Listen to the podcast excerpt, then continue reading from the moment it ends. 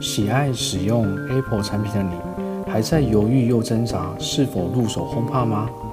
让五件生活大小事告诉你。欢迎收听你不可不知的 HomePod 五件生活事。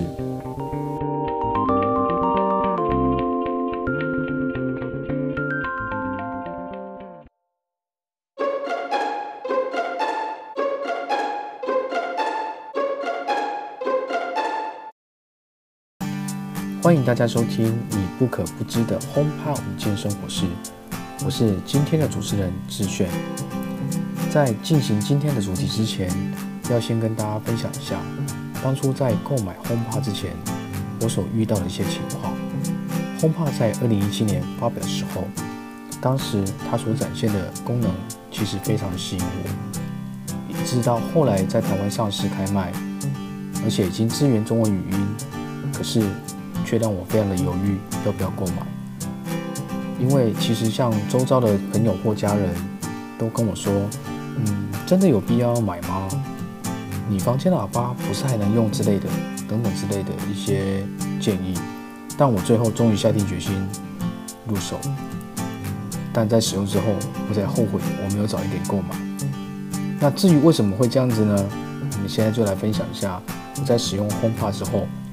让我感到非常惊艳又贴心的五件事。第一件事情呢，是关于 HomePod 的配对。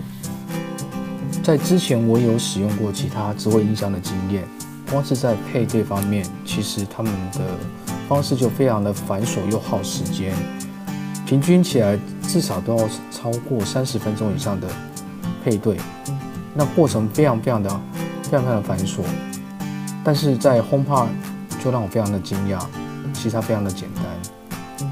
你只要确定你的 iPhone 呢有连上家里稳定的 WiFi，而且打开你的蓝牙，再将你的 iPhone 呢靠近 HomePod，这时它就会跳出配对的功能。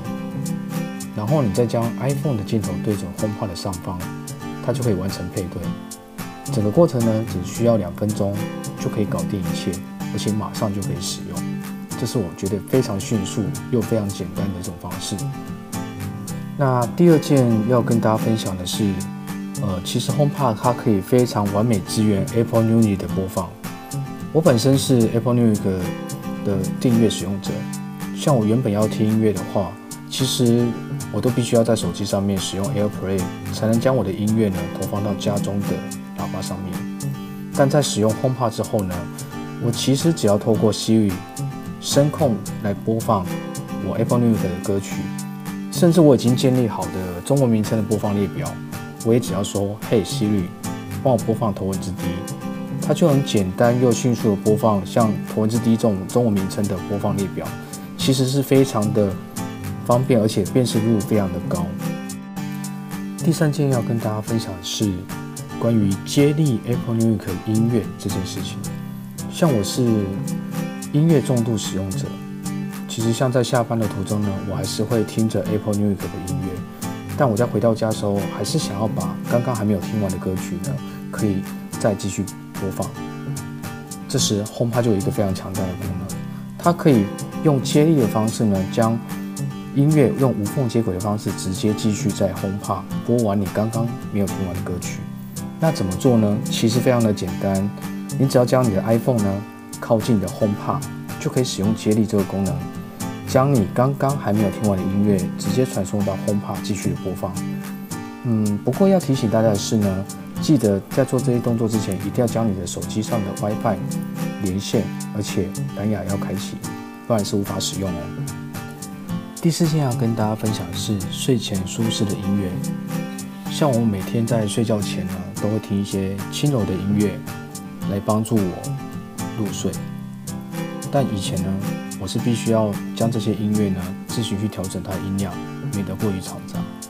但 HomePod 却有个非常贴心的功能，我只要对着 HomePod 说：“嘿，Siri，帮我播放睡眠音乐。”这时 HomePod 就会将你目前播放的音乐自动调低到你最适合聆听的音量，也不会过于嘈杂。那之后呢，我只要对 HomePod 再说：“嘿，Siri，十分钟后停止播放。”我就能在这些音乐十分钟之后自动关闭，而且能够让我非常舒适的入睡。像这样的功能，我真的觉得非常的贴心。最后一件要跟大家分享的是传讯通话的好帮手。日常生活中，其实我们最常用的就是传讯息跟打电话。那其实这两项功能呢，也能够在 HomePod 上面实现。当你想要传赖讯息或是打电话的时候，你只要对着 HomePod 说：“Hey Siri，传赖给老妈。”或者是 “Hey Siri，打电话给老爸”，其实就非常的轻松，能够帮你完成。当然，你在接完电话的时候呢，你就可以将声音直接切换到 HomePod 上面，透过它来做接听电话。最后想要结束通话也非常简单，你只要在 HomePod 的顶部中央直接轻点，这样一个简单的步骤，就让 HomePod 可以成为你居家的好帮手。以上是我分享的 HomePod 无键生活室。希望能够带给大家对 HomePod 的使用上有更深的认识与了解。谢谢大家收听。